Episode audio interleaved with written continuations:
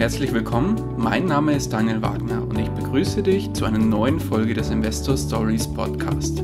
Erfahre von anderen Investoren, wie sie gestartet sind und welche Erfahrungen sie auf ihrem bisherigen Weg gemacht haben.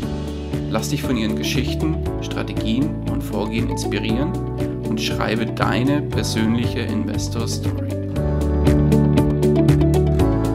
Hallo und herzlich willkommen zu einer neuen Folge des Investor Stories Podcast.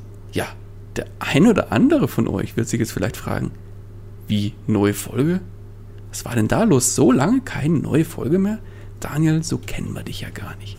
Ja, hatte wahrscheinlich den Grund, dass ich offiziell eigentlich den Podcast beendet habe, da einfach andere Projekte meine volle Aufmerksamkeit gebraucht haben. Und ich muss offen zugeben, ich habe lange mit der Entscheidung gerungen und bin ja selber so ein ganz oder gar nicht Typ. Das heißt, ich habe dann wirklich schweren Herzens gesagt, bevor ich das Ganze jetzt halbherzig weitermache, dann beende ich lieber das Podcast-Projekt Investor Stories und ja, mache dann Haken dahinter. Aber du fragst dich jetzt vielleicht bestimmt, hm, okay, jetzt hat es beendet, aber warum jetzt doch wieder eine neue Folge?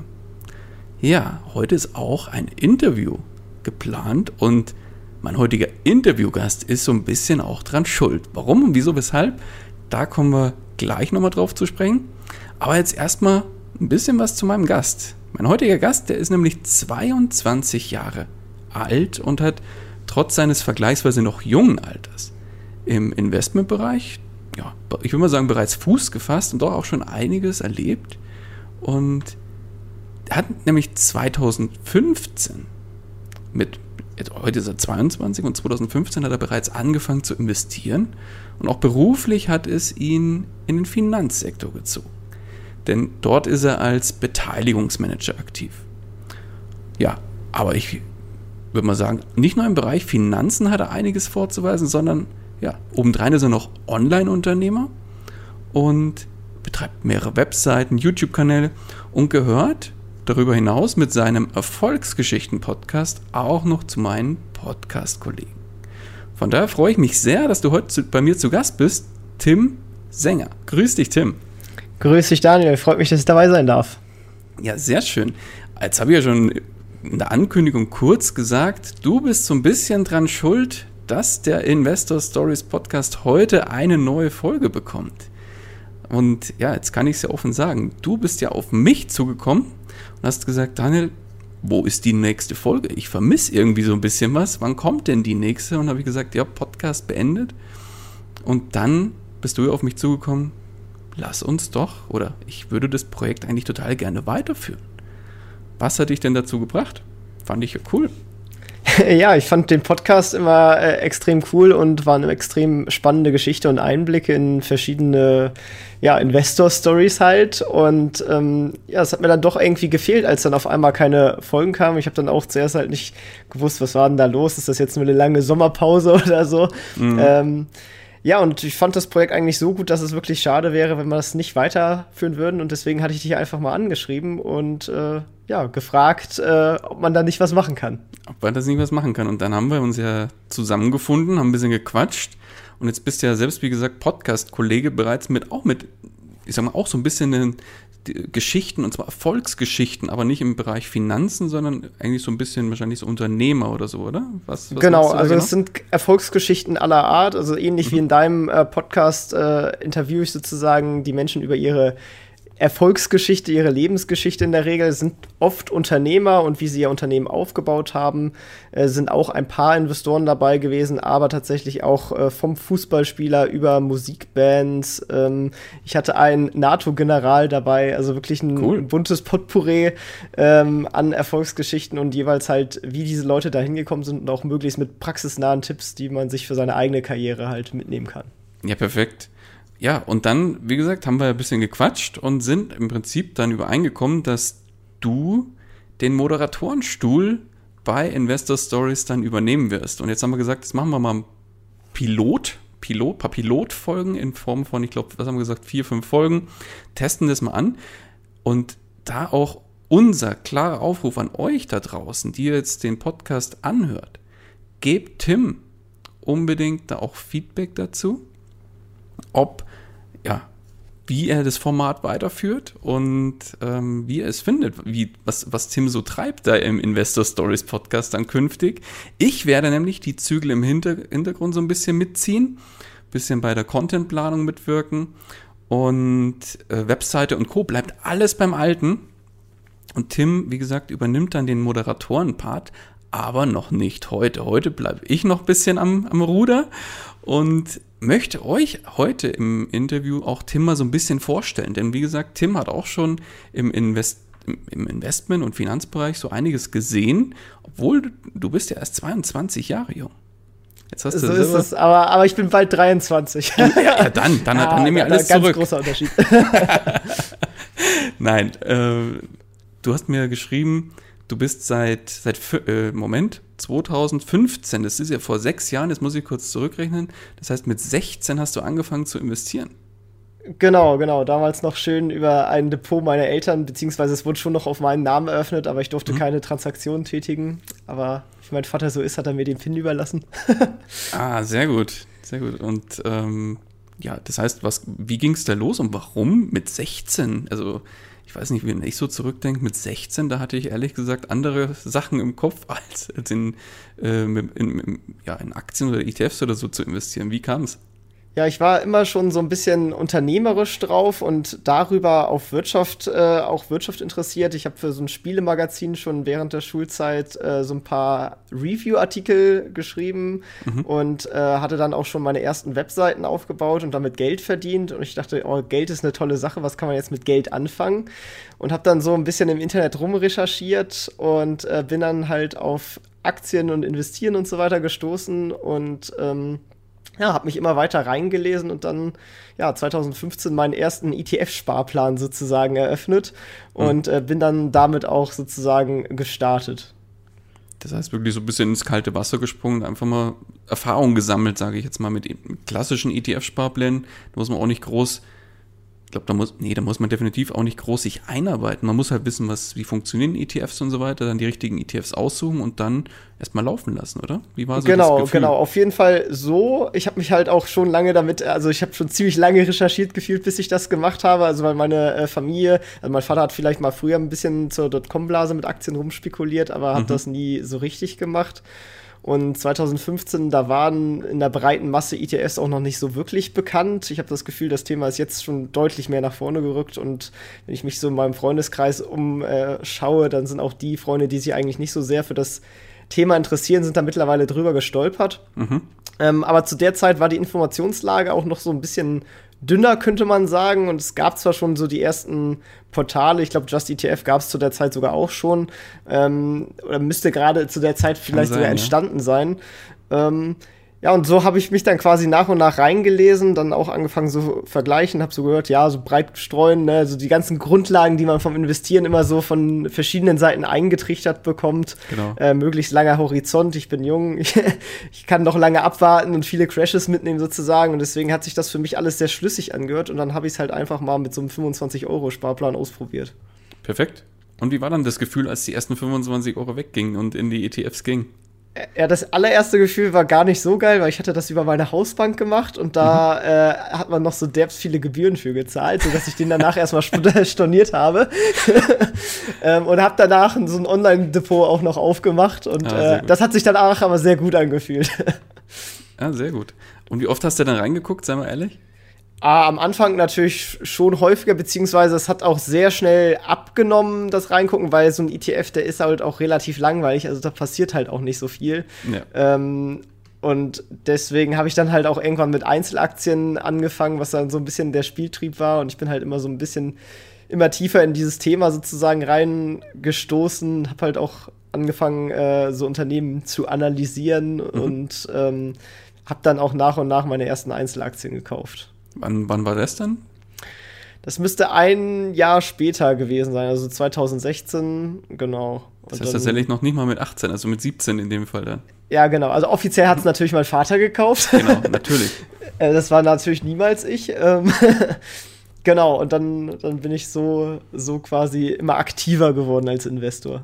Mhm. Aber das waren damals noch, ich nenne es jetzt mal überspitzt gesagt, Kleckerbeträge, aber um wirklich so einen, einen Fuß ins, ins Wasser zu packen, um mal zu fühlen, wie kalt ist es denn da?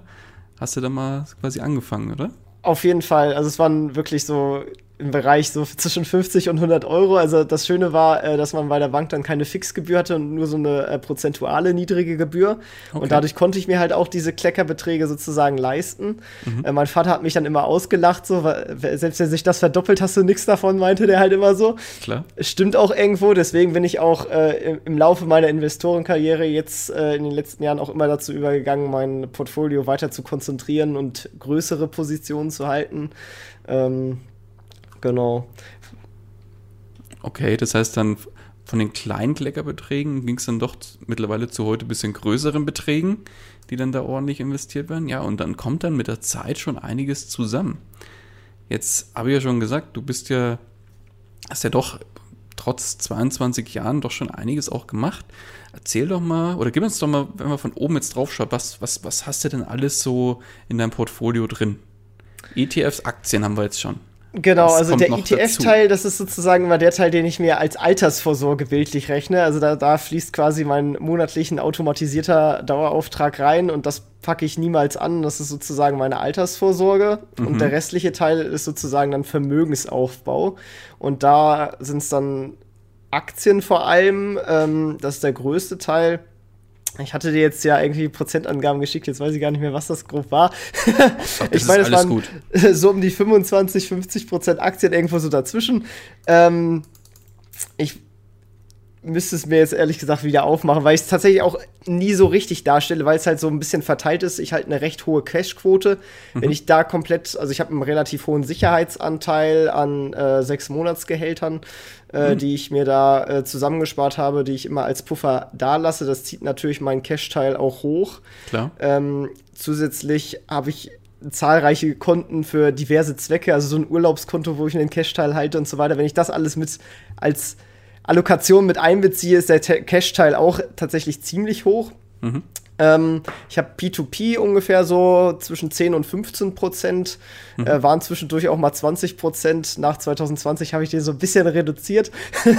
da bin ich auch tatsächlich mit einer Plattform so ein bisschen auf die Schnauze geflogen, aber war zum Glück zu der Zeit jetzt nicht so der riesige Betrag drin. Okay. Ähm, Genau, ich habe einen kleinen Anteil Gold. Äh, das hatte ich mal zum Geburtstag bekommen. Sind ungefähr so 5%, würde ich jetzt schätzen. Mhm. Ähm, ich habe eine Immobilie letztes, ja, letztes Jahr gekauft, Ende letzten Jahres. Ähm, die habe ich aber dementsprechend noch nicht viel getilgt, sprich der Nettowert ist äh, relativ gering davon. Mhm. Äh, Würde ich jetzt ebenfalls mal als so 5% äh, gewerten. Ähm, Was war das, eine Eigentumswohnung? Genau, ist eine Eigentumswohnung, auch bei mir relativ in der Nähe praktischerweise. Mhm. Ähm, und äh, also ich habe auch mittlerweile gemerkt, Immobilien äh, ist jetzt nicht so mein Thema. Oh, ehrlich? Tatsächlich. Ähm, ich habe dann ah, ich habe schon, äh, ich, ich habe diese Immobilie zwar noch nicht lange, aber ich habe gefühlt alles mitgenommen, von Schimmel über dies, über das. Ähm, und habe da so ein bisschen. Mal. Ja, also äh, eigentlich, ich habe einen super Mieter, muss man sagen. Also der, mit dem überhaupt keine Probleme, der zahlt pünktlich seine Miete, ist ein netter Typ und so weiter. Aber leider in der Wohnung waren so einige ja, Probleme, die man als Anfänger vielleicht so nicht mitgenommen hat. Also es gab halt die, die Historie schon, dass es da halt Wärmebrücken gab. Mhm. Ähm, die, die Verkäuferin, auch der, der Hausverwalter hatte halt gesagt, dass es vor allem an dem schlechten äh, Lüftverhalten der, der Vormieterin sozusagen lag. Also als ich die übernommen habe, war die Wohnung auch leer ähm, mhm. weil die gerade ausgezogen ist und die hatten noch mal alles durchrenoviert und äh, hatten vorher alles beseitigt und ich dachte mir so, das Risiko ist jetzt relativ äh, niedrig, der Preis war auch angemessen, also es war auch ein, ein solider Preis, den ich da ähm, gezahlt habe, also leicht unter dem Marktdurchschnitt hier in Hannover, also in Hannover liegt die Wohnung. Ähm, mhm. Und ja, und dann äh, direkt irgendwie nach einem Monat ist irgendwie so der Kühlschrank kaputt gegangen. Jetzt hatte ich aber nicht das ausgeschlossen, dass diese Dinger nicht von mir ersetzt werden, sozusagen. Dadurch musste, also genau, und deswegen musste ich quasi erstmal direkt einen neuen Kühlschrank zum Anfang kaufen. Einen mhm. Monat später war dann tatsächlich Schimmel da. Ich weiß jetzt auch nicht, ob es an seinem Luftverhalten liegt. Das merkt man ja natürlich nicht. Und dein Mieter erzählt dir ja natürlich auch nicht, ob er es jetzt war, weil wenn er es mhm. daran schuld ist, dann warum sollte er das sagen, so nach dem Motto? Also, Klar. Ähm, vielleicht weiß er es auch gar nicht so, ne? Also, wo auch immer dieser Schimmel auf einmal herkam. Aber das ist alles so Stressmomente, weil ich meine, sobald erstmal Schimmel da ist, dann darf der Mieter ja theoretisch dann auch die Miete äh, mindern.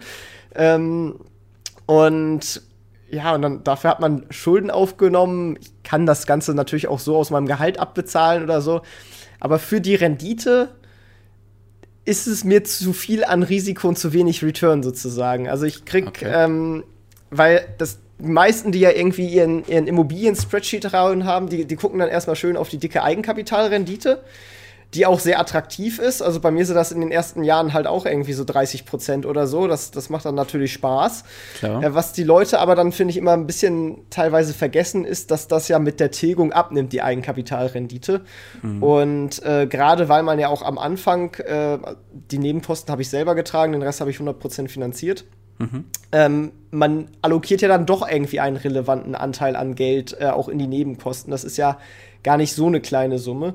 Und ähm, wenn man dann ja quasi von heute auf morgen verkauft, macht man ja eigentlich Verlust, weil man ja die Nebenkosten noch nicht raus hat. Und äh, das heißt, man muss ist ja automatisch schon gezwungen, die Immobilie so lange zu halten, um das rauszuhaben. Dann zahlt man natürlich sonst auch noch eine Vorfälligkeitsentschädigung. Also es ist auch nichts, wo man mal eben aussteigen kann aus dem Investment, ähm, wenn man keinen Bock mehr darauf hat. Und keine Ahnung, das ist mir irgendwie zu unflexibel und macht mir nicht so viel Spaß, wie ich gedacht hätte. Und ich glaube, meine, also ich habe dann, äh, da kommt dann der Aktieninvestor mit mir durch. Ich habe dann eine Discounted Cashflow-Analyse auf die Immobilie gefahren, ähm, habe dann so ein bisschen mein Cashflow halt über die zehn Jahre, also ich habe zehn Jahre äh, meinen Zins halt fixiert und nach zehn Jahren kann man ja auch steuerfrei verkaufen. Mhm. Habe halt kalkuliert, äh, wie das ist, wenn ich jetzt halt diese zehn Jahre lang durchlaufen lasse und dann verkaufe, dann mache ich halt eine Rendite ähm, interner Zinsfuß von sieben Prozent. Mhm. Ist jetzt nicht schlecht in der heutigen Zeit, aber ist jetzt auch nicht so der Burner. Und wenn ich mir den Aufwand und das Risiko sozusagen im Vergleich dazu aufführe, ist es mir das einfach nicht wert. Und deswegen habe ich mir so gesagt, ich kaufe mir vielleicht irgendwann noch mal eine für mich selber, äh, aber als Investment äh, fokussiere ich mich dann doch eher auf Aktien und andere Spezifikationen. ja, aber ich finde es gut, dass du die trotzdem hältst. Also du, du hast sie ja noch, oder? Genau, genau. Also ich werde die auch die zehn Jahre durchhalten, weil alles mhm. andere macht wirtschaftlich keinen Sinn, die früher zu verkaufen. Und wie gesagt, also mein Mieter ist, ist top, also ist echt ein netter Typ und wir mhm. verstehen mhm. uns gut und er zahlt brav seine Miete und deswegen kann ich das auch erstmal so weiterlaufen lassen. Perfekt. Äh, ja, nee, aber okay. Spaß machen tut es mir nicht und deswegen wird sie dann halt auch auf jeden Fall nach zehn Jahren gehen. Verstanden. Aber lass uns mal nochmal einen Schritt zurück machen. Jetzt würde mich mal interessieren, wie hast du denn den Schritt zu der Immobilie gemacht? Also, ich habe verstanden, mit ETFs hat es klein angefangen, wurde dann in, in, Einzelaktien rüber, weil die ein bisschen mehr Spaß gebracht haben und so ein bisschen spannender. Ich kenne das ja von mir selber. Ich glaube, das geht auch jedem Investor so, der dann mit ETFs gestartet ist und dann gesagt hat, oh, irgendwie langweilig. Aber wie war dann der, der Schritt zur Immobilie? Ja, also ich, ich habe mich dann halt insgesamt auch mehr in diese ganze Finanzszene äh, reingelesen, rein, äh, also ich bin halt auch auf sämtlichen YouTube-Kanälen, hatte ich dann halt irgendwann Kolja abonniert und mhm. wen es da so alles gibt in dem Bereich und bin irgendwann halt auch auf Immocation und so weiter gestoßen mhm. ähm, und fand das äh, Thema Immobilien auch echt spannend und habe auch diverse Bücher zu dem Thema gelesen. Der Florian Roski, der war ja auch schon bei dir im Podcast, sein mhm, Buch hatte ich genau. gelesen, das hatte mir auch ganz gut gefallen. Und ich dachte mir, ja, so eine Immobilie, das System gerade mit einer hohen Eigenkapitalrendite, das macht eigentlich sehr viel Sinn. Es ist eine, ein weiteres Asset sozusagen in der Vermögensbilanz. Dann bist du halt auch nicht nur abhängig vom Aktienmarkt, weil ja. ich meine, die Miete läuft halt im Zweifel weiter, solange du, dein Mieter jetzt nicht insolvent geht. Und ähm, deswegen fand ich das eigentlich eine sehr schöne Ergänzung. Ähm, ich habe halt unterschätzt, wie viel Aufwand es ist. Dazu muss man auch vielleicht sagen, es ist eine relativ kleine Wohnung und ich habe halt keine Sondereigentumsverwaltung. Also ich kümmere mich selber um den ganzen Krams, um halt auch die Kosten zu sparen, damit der Klar. Teil halt auch in die Rendite geht. Mhm. Ähm, aber äh, ja, also ich meine, so eine Aktie ist deutlich pflegeleichter. Die kaufst du einmal, analysierst du vielleicht vorher und äh, das war's dann. das stimmt. Bei Immobilien hast du halt den Vorteil, du das ist halt auch das, was ich lernen musste, wirklich. Ähm, bei Aktien musste halt, klar kann man auch mit Fremdengeld arbeiten, mit Kredithebel und Co., aber ist jetzt auch nicht so sinnig, sage ich mal, aber bei Immobilien kannst du halt viel mit fremdem Geld einfach arbeiten. Das heißt, da kannst du bei 1000, wenn du 1000 Euro in der Tasche oder sagen wir mal 5000 Euro in der Tasche hast, kannst du halt für 5000 Euro Aktien kaufen oder für 5000 Euro kannst du auch eine Immobilie für 50 oder 100.000 Euro kaufen. Also das sind halt von den Beträgen, die man effektiv investieren kann, ist, ist halt da, sind das schon Welten. Aber wie du schon sagst, jede Anlageklasse hat so ihre Tücken. Also ich würde das tatsächlich auch empfehlen, Case by Case tatsächlich mal durchzurechnen und wirklich auch so eine mhm. DCF zu machen, um sich das mal vor Augen zu führen. Weil ich glaube, hätte ich, also die habe ich leider erst gemacht, nachdem ich die Immobilie gekauft habe. Äh, wenn, man, wenn ich die vorher gemacht hätte, hätte ich die tatsächlich vielleicht gar nicht gekauft, weil ich dann halt gesehen hätte, 7% sind mein interner Zinsfuß. Mhm. Ähm, ja, und dann kann ich auch Aktien kaufen, da ist die mittlere Rendite auch 7%. Ähm, mhm.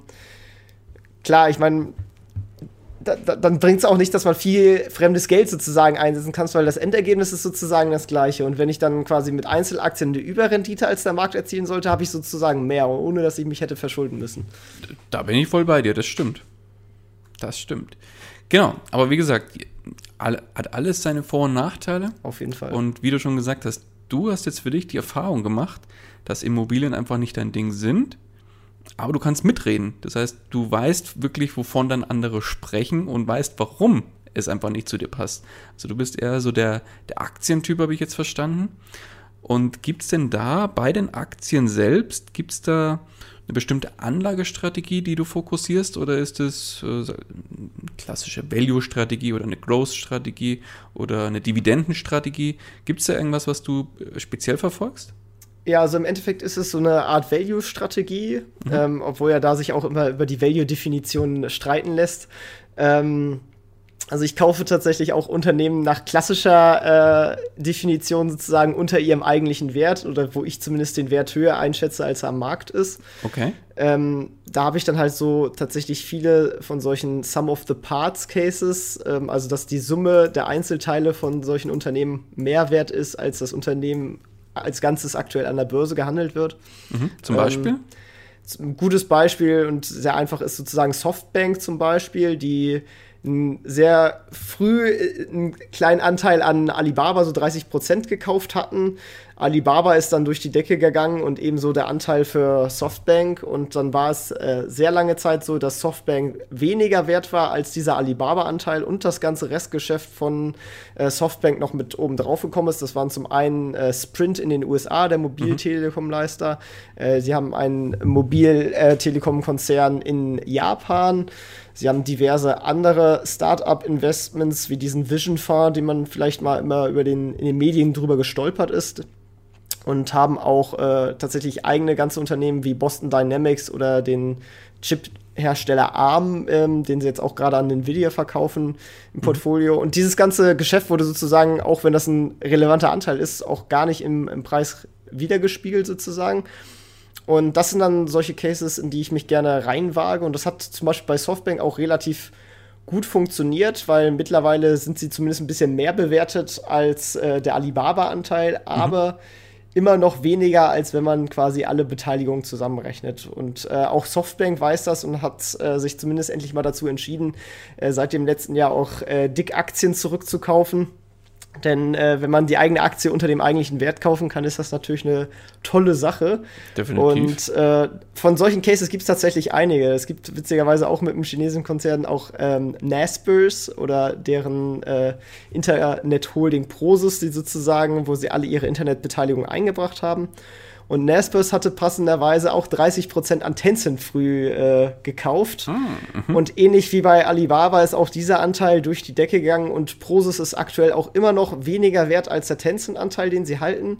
Und dazu kommen dann auch noch mal irgendwie so Pi mal Daumen 20, 30 Prozent an Delivery Hero, an äh, sämtlichen äh, Education Startups und Food Delivery Startups. Äh, Mail.ru gehört den großen Anteil und so weiter. Und das wird auch alles im Preis nicht berücksichtigt.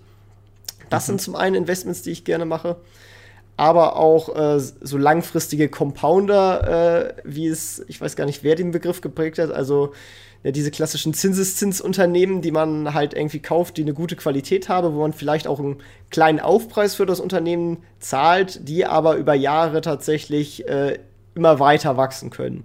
Also ich mhm. meine, ein guter Compounder-Beispiel wäre Amazon gewesen, wenn man da früh eingestiegen hätte. Man hätte gedacht, irgendwann ist das E-Commerce am Ende. Ja, ist es auch, aber sie sind halt erfinderisch und schaffen halt äh, dann Werbung einzubauen und darüber weiter im E-Commerce zu verdienen. Dann haben sie AWS gemacht und ein Cloud-Business hochgezogen und sie sind einfach sehr, sehr schlau darin, ihr Geld zu reinvestieren und so auch obwohl irgendwann Geschäftsmodelle an die Grenze haben, haben sie direkt den nächsten parat, um damit weiterzuwachsen. Deswegen ist Amazon zum Beispiel so ein gutes Beispiel für so einen Compounder. Mhm. Jetzt haben wir ja schon ein paar coole Werte genannt, aber bevor jetzt alle hier glaubt, jetzt renne ich mal los und kaufe ich genau die Aktien, die jetzt hier genannt werden. Ein kleiner, kleiner Disclaimer natürlich mal an der Stelle. Also euer Geld, euer Risiko will ich hier mal ganz klar erwähnen. Also Tim beschreibt jetzt mal aus seiner Sicht, was er da aus seinen Analysen für sich da rausgezogen hat und was seine Erfahrungen jetzt damit sind. Ja? Also schaut euch bitte die Unternehmen im Zweifel nochmal selber an und entscheidet dann mit eu für euer Geld, ob das ein Investment ist oder nicht. Ja, aber sehr, sehr spannend. Jetzt mal Karten auf den Tisch, Tim. Wie viel Zeit geht für die Analyse oder für eine Analyse drauf und wie viel Zeit geht pro Tag in Investmentanalysen drauf? Das ist tatsächlich äh, schwer zu sagen, weil ich ja immer so Phasen habe. Da kommt manchmal eine Phase, da mache ich nichts anderes, weil ich gerade total Lust darauf habe. Also mhm. zum Beispiel äh, eins dieser ersten großen Sum of the Parts Cases, an die ich mich rangewagt habe, war Naspers und dann später Prosus. Also zu der Zeit gab es Prosus noch gar nicht. Und das war mhm. auch so ein bisschen äh, der Case tatsächlich, dass irgendwann halt Prosus abgespalten wird und dadurch der Wert so ein bisschen mehr realisiert werden kann. Und ich glaube, da habe ich mich äh, Tage rangesetzt sozusagen. Und nach, weil es ist ja auch so ein südafrikanischer Konzern, da ist man erstmal auch so ein bisschen vorsichtiger als Deutsche.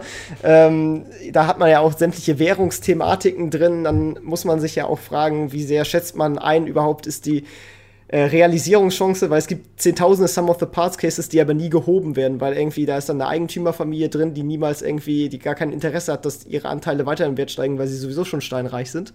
Ähm, und wenn man dann da rein investiert, ja, dann kann man jahrelang auf sein Geld warten, sozusagen, auch wenn das eigentlich mehr wert ist, aber wenn das der Markt nicht realisiert, weil da halt diese Familie drin ist, die ihre Anteile niedrig hält, mhm. dann bringt das halt nichts. Und deswegen habe ich mich auch sehr mit der Anteilsstruktur sozusagen auseinandergesetzt, äh, über die CEOs recherchiert und da ist schon viel Zeit reingeflossen. Aber es gibt dann auch Wochen sozusagen, ich meine, wenn das der Case erstmal abgeschlossen ist, dann bin ich halt Langfristinvestor und dann mache ich halt auch wochenlang gar nichts sozusagen dafür. Hm, äh, guck mir zwar auch die, die Quartalsberichte immer gerne mal an, aber auch immer auf unterschiedlichen Niveaus sozusagen. Da, wo es vielleicht mal am Brennen ist, da lese ich mir den auch mal genauer durch. Sonst gucke ich einfach mal, ja, läuft die These noch? Ja, läuft, dann muss ich mich damit nicht näher beschäftigen. Mhm. Ähm, genau. Also es ist tatsächlich sehr unterschiedlich.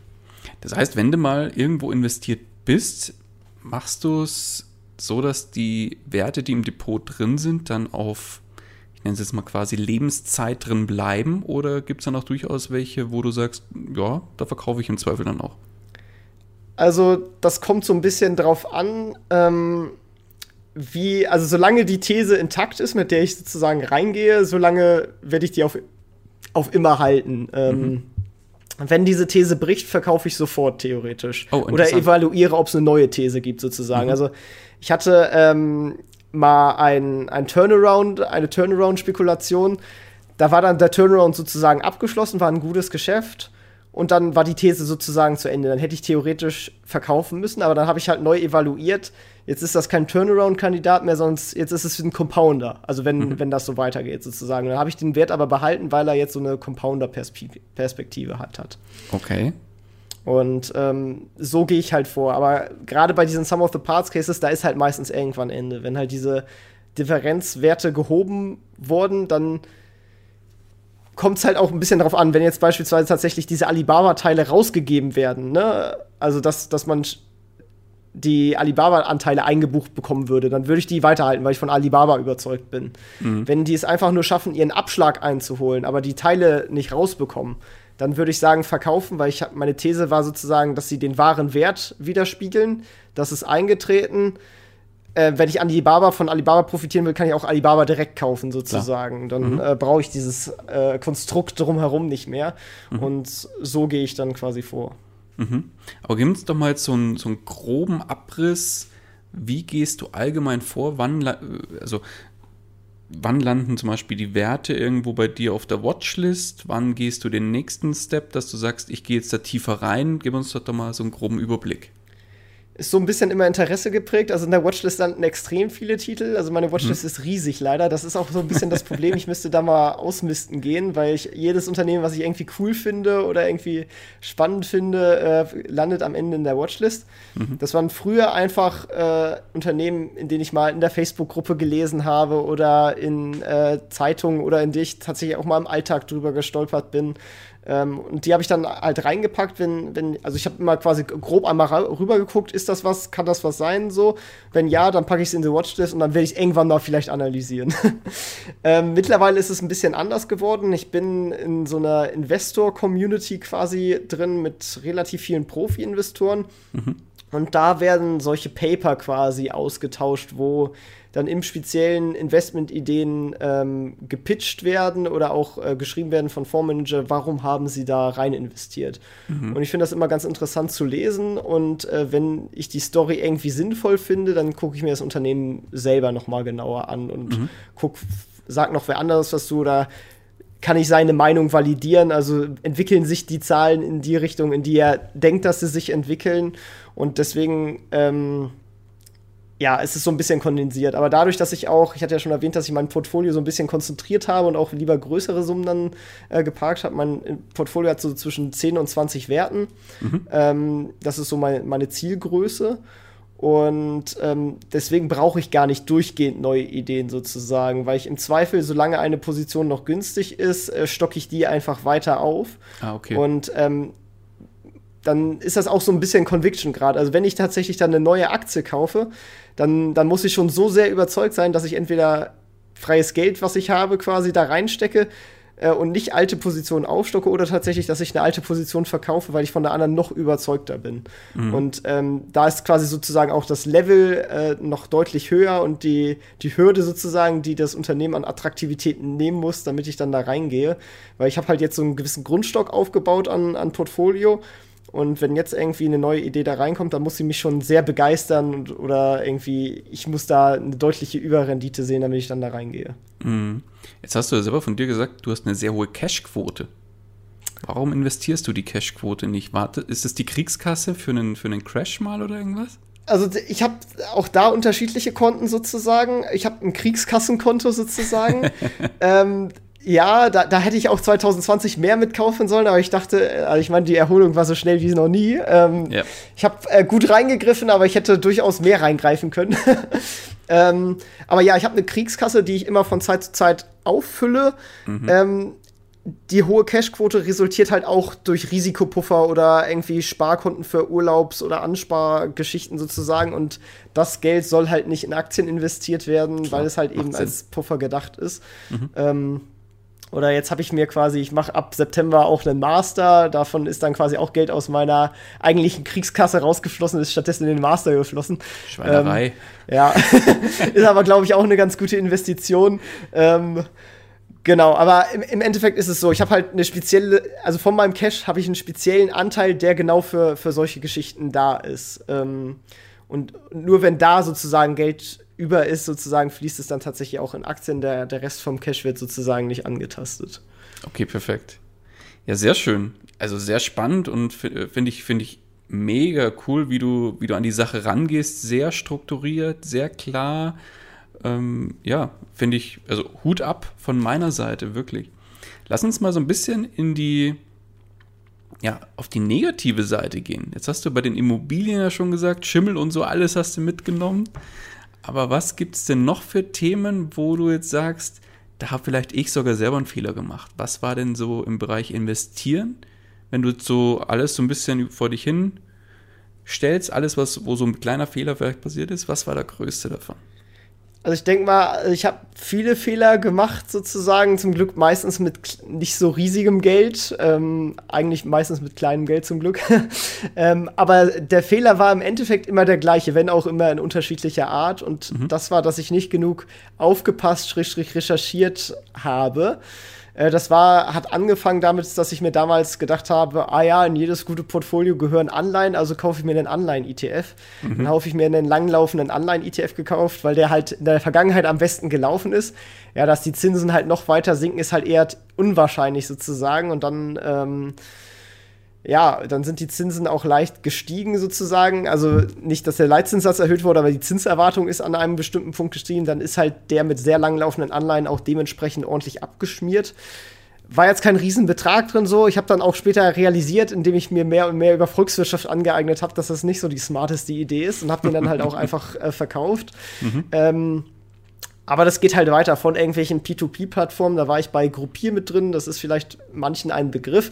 Das ist eine Plattform, die einfach mal mit dem Geld der Anleger abgehauen ist in der Krise, ähm, weil anscheinend die Projekte nie wirklich so richtig existiert haben. Also man weiß es auch nicht genau, wie was da existiert hat, weil also das Gebäude, was da zum einen finanziert wurde, das hat halt schon existiert. Das wurde auch tatsächlich von zwei Bloggern mal besichtigt. Ähm, aber sehr, sehr komischer, dunkler Laden und das Geld ist, also habe ich für mich auch schon komplett abgeschrieben. Und äh, da fehlte mir halt auch, da habe ich nicht genug recherchiert, in dem Sinne, dass ich mir kein klares Regelwerk für solche ja, schwarzer Kapitalmarktanlagen äh, zurechtgelegt hat. Und äh, da habe ich jetzt halt selber ähm, die, die, Vorgabe, dass ich nur in, in Plattformen investiere, die halt entweder äh, wirklich reguliert sind, also zum Beispiel jetzt eine dieser neuen Broker-Lizenzen bekommen, die gerade in, in Lettland vergeben werden. Mhm oder dass sie geprüft werden von einer der Big Four Gesellschaften ähm, und dementsprechend zumindest der, der Prüfer sagt, die Gesellschaft existiert und arbeitet tatsächlich auch. Äh, das war zum Beispiel bei Gruppier nämlich nicht der Fall. Also die wurde zwar besucht, die Plattform von Bloggern und so weiter, und ja, da waren auch nette Mädels und so weiter. Das hat eigentlich alles sehr gut ausgesehen für eine Zeit lang. Ähm, aber ein Geschäftsbericht der Geprüfer hatten die halt nie veröffentlicht und ich mhm. glaube, damit wäre dann auch aufgefallen, ähm, ob das Geld der Anleger tatsächlich äh, auf den Konten liegt oder nicht oder halt in Projekte geflossen ist oder nicht. Ähm, das ist auf jeden Fall einer der Punkte. Und also ich fliege dieses Jahr auch selber noch ins Baltikum und werde einige der Plattformen auch selber noch mal besuchen. Äh, da ah, bin ich auch gut. noch mal gespannt. Ähm, also es ist so eine Doppelreise. Ich will da Urlaub machen und gleichzeitig habe ich mir ein paar Geschäftstermine da besorgt. Ja. ja. da werden doch mal alle auf Herz und Nieren durchgeprüft. ja, sehr gut. Sehr gut. Dann, dann wissen wir schon, was wir im Investor Stories Podcast vielleicht mal als Sonderfolge einstreuen können. ja, genau. nee, sehr gut. Ja, dann lass uns auf die eher positive Seite der, der Medaille gucken. Was waren oder was war dein größter Erfolg? Uh, Erfolg ist jetzt, also ich bin generell sehr zufrieden, wie alles gelaufen ist. Also als mein größter Erfolg würde ich sagen, dass ich mich eigentlich für mein duales Studium entschieden habe hier bei der Hannover Rück. Und mhm. äh, denn das ist eine super äh, Firma. Ich habe äh, viele Freunde hier kennengelernt über das Studium und so weiter. Und das war einfach für mich persönlich mein größter Erfolg so, mhm. Äh, weil ich mir da einfach ein nettes Leben hier mit aufgebaut habe. Investmenttechnisch äh, würde ich jetzt auf jeden Fall sagen, ähm, war es, glaube ich, frühzeitig in Novo Nordisk zu investieren. Äh, die habe ich, nachdem sie, äh, das war jetzt auch schon vor ein paar Jahren, ich glaube 2016 oder so sind sie, oder 2015 auch schon, äh, 2016 glaube ich eher, äh, sind sie nach, äh, nachdem sie ihre Prognosen stark gesenkt hatten, ordentlich abgeschmiert. Da hatte ich dann zugegriffen, weil ich dachte, so Insulin wird immer gehen. Ähm, und das hat sich auch bestätigt und irgendwann wurden dann die Prognosen auch wieder angenommen und das ist tatsächlich äh, von der Performance her mit meine beste Aktie und äh, hat sich auch zu einer ansehnlichen Position dadurch entwickelt. Und die hast du noch? Die habe ich auch immer noch. Ah, sehr gut.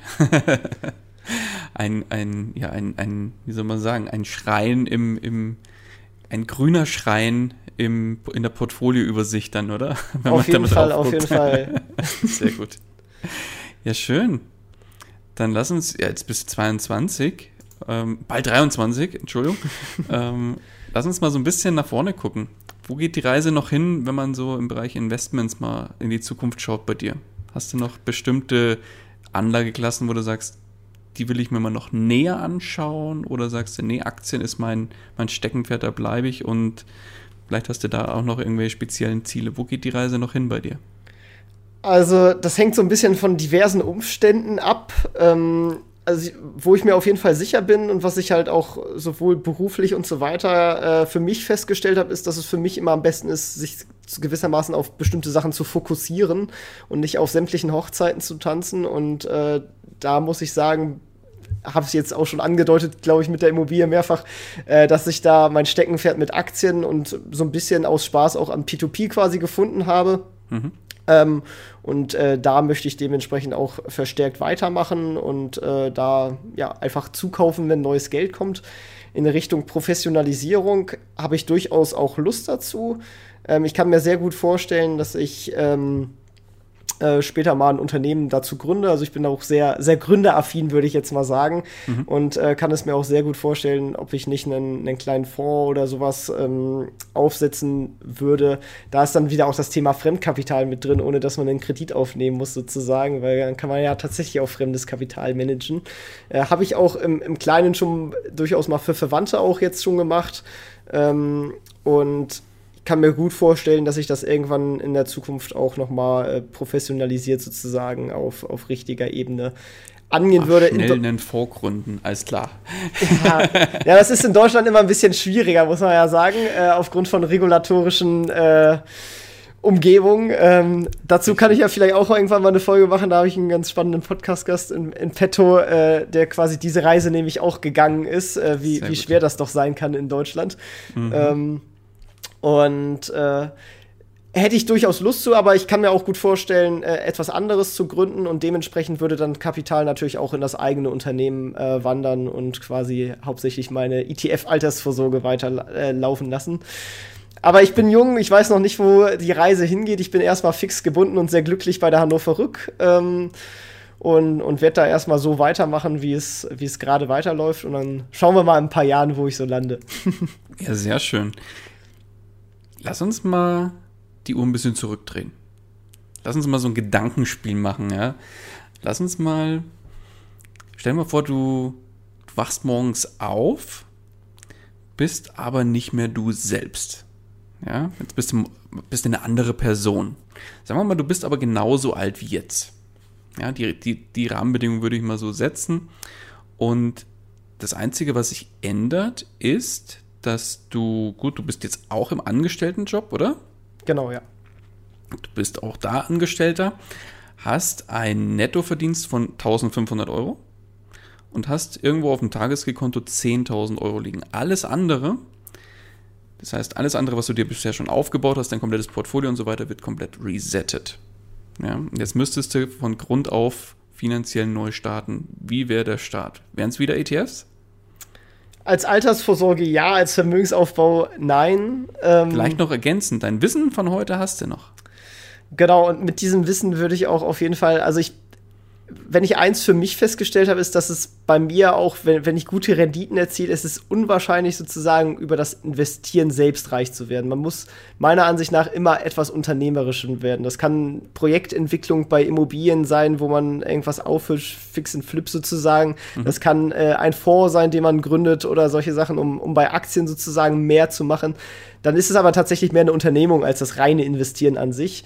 Und ähm, ja, ähnlich würde ich tatsächlich auch vorgehen. Und dann würde ich auch so ein bisschen meine Optionen äh, ja, evaluieren äh, und mir vor allem zuerst ein Netzwerk versuchen aufzubauen. Also ich habe äh, glücklicherweise ein, ein sehr gutes Investorennetzwerk aktuell. Mhm. Äh, ich würde mir versuchen, wieder sowas zu suchen und dann da reinzukommen. Ähm, du merkst es ja selber, gerade als Podcaster kriegt man auch äh, ein sehr, sehr gutes Netzwerk. Ähm, ja.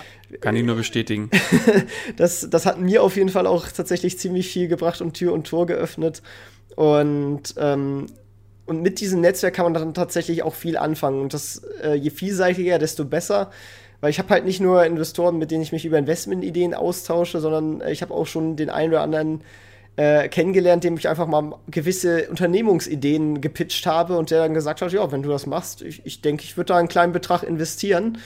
Und ähm, ich würde mir dann wahrscheinlich früher oder später, ähm, ich meine, mit 10.000 Euro hat man ja seinen Kapitalpuffer, ähm, vielleicht noch ein bisschen mehr ansparen, äh, so die 25.000 für die GmbH vielleicht und mhm. äh, dann eine der Ideen tatsächlich auch umsetzen. Und cool. ähm, dann ähm, ja, selbstständig werden, was gründen und versuchen, ein Unternehmen aufzubauen. Ähm, als Grundlage dabei immer parallel die ETF-Altersvorsorge. ähm, vielleicht und, doch noch mal eine Wohnung? Naja, ja, zur Selbstnutzung dann irgendwann vielleicht.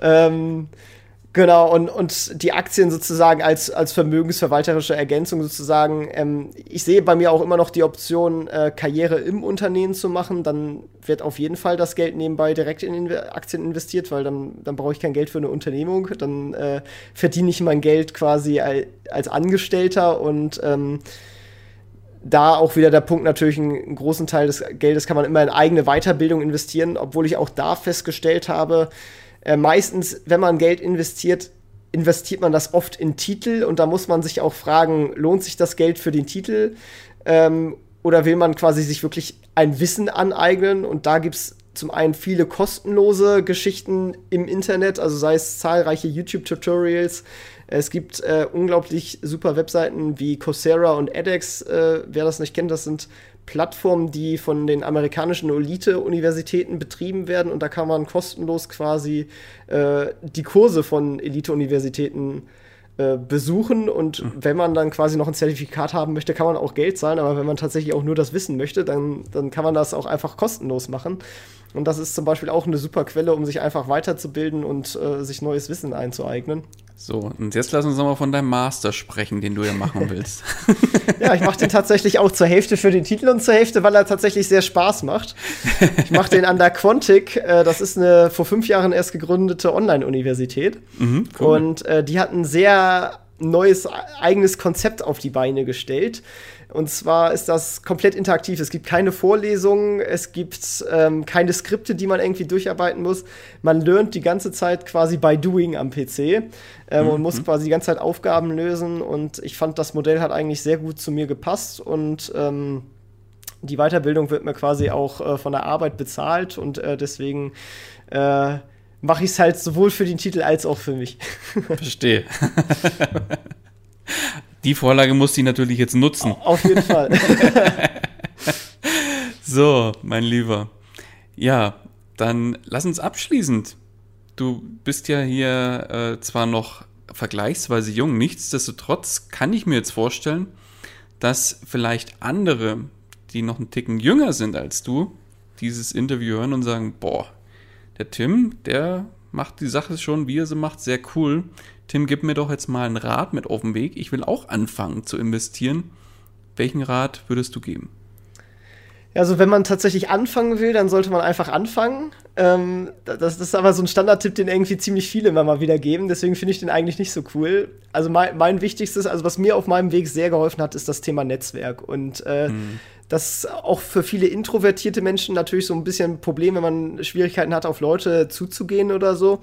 Ähm, aber da kann ich tatsächlich einfach nur empfehlen, äh, wenn man zumindest in der Stadt wohnt oder so, dass man äh, da gibt es eine App, die heißt Meetup zum Beispiel, wenn, gut, in Corona-Zeit ein bisschen schwierig, aber wenn äh, so Treffen wieder möglich sind und äh, einfach mal lokal umschauen nach Communities in Bereichen, die einen interessieren, muss nicht mal das Thema Finanzen sein, kann auch Gründung sein, kann vielleicht aber auch, keine Ahnung, irgendein Hobby sein wie Gärtnern oder so.